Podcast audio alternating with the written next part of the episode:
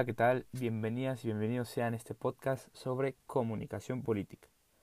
El tema de hoy tiene que ver con la relación que los medios de comunicación tienen con el gobierno y el ambiente que estos crean para los ciudadanos en los estados democráticos, donde la libertad de expresión puede verse vulnerada si esta relación es tóxica, como lo llaman hoy en día.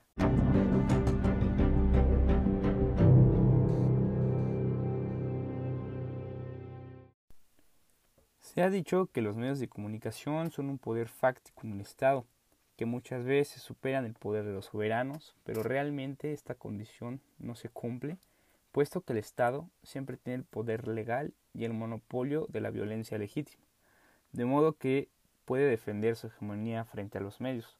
Sin embargo, esto no quiere decir que los medios no influyan en ciertas decisiones públicas, ya que en el espacio público estos son una plataforma donde se presenta y se oficia la política en el intercambio de ideas de los tres, de los tres actores, que son el ciudadano, el gobierno y como tal los medios de comunicación. Asimismo, en este momento de la historia, pues para las sociedades postindustriales, los medios se han vuelto más importantes por la digitalización de la vida y pues también por el avance eh, anteriormente de la televisión. Igualmente, pues, los medios negocian, eh, o más bien los políticos negocian con los medios el tiempo, el espacio e incluso el discurso que transmiten a través de ellos. Más en la televisión que en redes sociales, puesto que en redes sociales tienen un panorama más amplio para decidir en torno a cómo decir las cosas, en torno a cómo vestirse y en torno incluso a cómo escribir un estado, ¿no?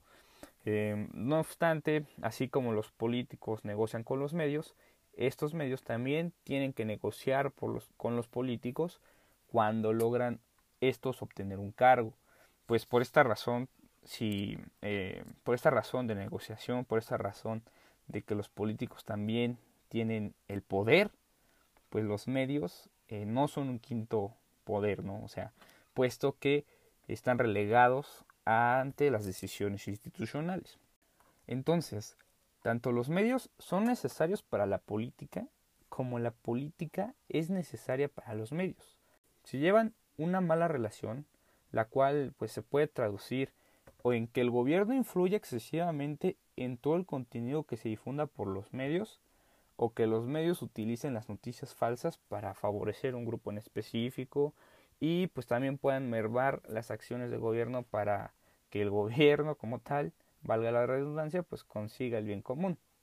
Eh, por esta razón, pues tanto el gobierno como los miembros de su spin doctor deben saber que al negociar con, con los medios, pues deben tener presente eh, lo que es el acceso a la información, el derecho que tienen las personas al acceso a la información verdadera, pero también el derecho que tienen las personas a la libertad de expresión. En conclusión, se debe buscar una politización de los medios para difundir información verdadera sobre los asuntos públicos a la ciudadanía, con el respeto a los principios de cada empresa de comunicación, pero también teniendo en cuenta el derecho a la participación, a la libertad de expresión. Asimismo, se deben de evitar eh, se debe evitar la mediatización de la política, que parece una condición inevitable, puesto que todos los días se observan noticias sobre asuntos públicos que son distorsionadas o elevadas en tono para difundir ideas que no siempre buscan el beneficio común. Y aquí puedo dar un ejemplo de cómo se realizaron los spots políticos del 2006 que mencionaban que Andrés Manuel López Obrador era un peligro para México y lo convertiría en Venezuela por ser socialista y comunista según esos spots que salieron. ¿no? De modo que, pues si existe una relación tóxica o una mala relación entre los medios y el gobierno, la opinión pública puede ser sumamente distorsionada con noticias falsas que pueden crear crisis políticas y sociales. Asimismo, pues una democracia en este contexto sería sumamente debilitada, puesto que eh, carecería de las condiciones más importantes que como ya se mencionaron y, que son eh, sustanciales para que este régimen político funcione, pues es el acceso a la información verdadera y también pues la libertad que tienen las personas a expresarse.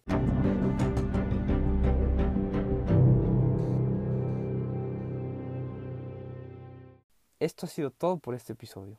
Muchas gracias por escuchar este podcast. Nos vemos en la próxima.